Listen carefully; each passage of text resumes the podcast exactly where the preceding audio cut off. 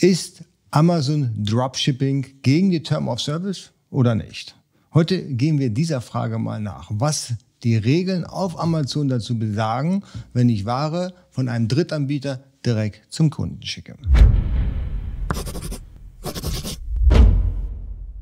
Hallo, herzlich willkommen. Mein Name ist Jens Lindner und du bist hier auf AMZ Pro. Hier geht es vornehmlich um die Produktion in China und den Verkauf auf digitalen Marktplätzen, wie zum Beispiel Amazon, eBay und dein eigener Online-Shop. Wenn E-Commerce-Themen für dich interessant sind, dann direkt den Kanal abonnieren, die Glocke drücken. So verpasst du hier definitiv kein neues Video mehr und Daumen nach oben hilft mir dabei, hier noch mehr Menschen auf YouTube zu erreichen. Heute geht es um das Thema Dropshipping. Also ein Kunde bestellt bei mir als Seller, der auf Amazon verkauft, aber ich verschicke die Ware nicht selber, sondern ich beauftrage einen Dritten, beispielsweise einen anderen Online-Shop damit, die Ware direkt zum Endkunden zu schicken. Ist das erlaubt? Oder verstößt das gegen die Term of Service? Und hier wollen wir einfach mal durch die Reglementierung durchgehen in welchem Falle das erlaubt ist und in welchem Falle das Amazon gar nicht gerne sieht. Und da kommen wir gleich zum ersten Punkt, wo Amazon das überhaupt nicht gerne sieht oder was Amazon grundsätzlich nicht gerne sieht, ist, wenn die Käufererfahrung negativ sind. Und da glaubt Amazon, äh, wenn ein Kunde bei einem Händler bestellt und ein anderer Händler liefert die Ware, ist der Kunde verwirrt und das Nutzererlebnis ist nicht in dem Maße gegeben, wie Amazon das gerne hätte. Und deswegen ist genau dieser Umstand verboten. Das heißt, ein praktisches Beispiel. Ich bestelle bei einem Händler äh, auf Amazon mein Produkt. Geliefert wird das aber beispielsweise vom Mediamarkt. Ich bin völlig verwirrt, weil beim Mediamarkt habe ich nichts bestellt.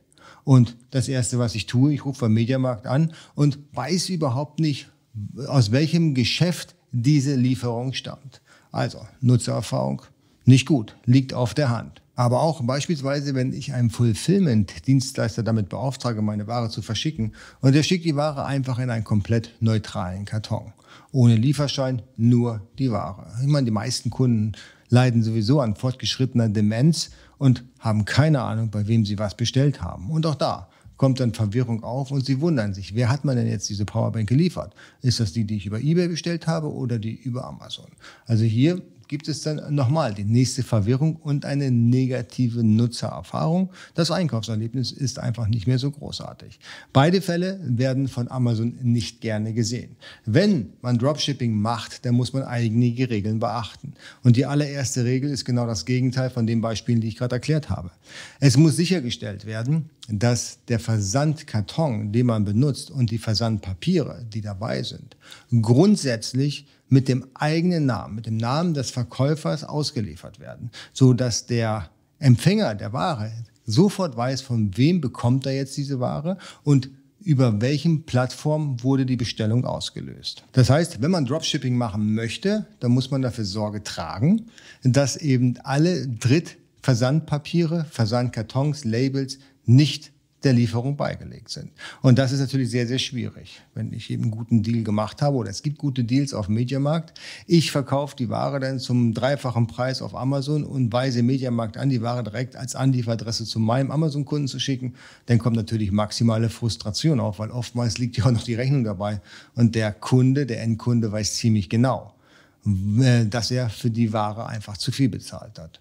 Und da kommen wir schon zum nächsten Punkt. Was tut der Kunde? Der Kunde gibt die Ware zurück, weil er sich so ein bisschen über den Tisch gezogen gefühlt hat. Und wichtig ist auch im Dropshipping zu wissen, dass ich als Verkäufer die Ware zurücknehmen muss. Ich kann den Kunden nicht anweisen oder ich darf den Kunden nicht anweisen, die Ware direkt zum Mediamarkt zurückzuschicken. Ich bin für die Rücknahmen komplett verantwortlich und muss dafür auch gerade stehen, dass das entsprechend auch funktioniert. Zusammengefasst, Dropshipping ist möglich unter der Voraussetzung, dass der Endkunde, der auf Amazon bestellt hat, nicht merkt, dass die Ware eigentlich von einem Drittanbieter kommt. Wer gegen diese Reglementierung verstößt, der läuft Gefahr, dass der Versand durch eigenes Versandlager, also FBM, eingeschränkt wird, beziehungsweise dass diese Möglichkeit komplett dem Händler aberkannt wird. Er darf dann nur noch per FBA, also durch den Versand von Amazon, am Handel teilnehmen.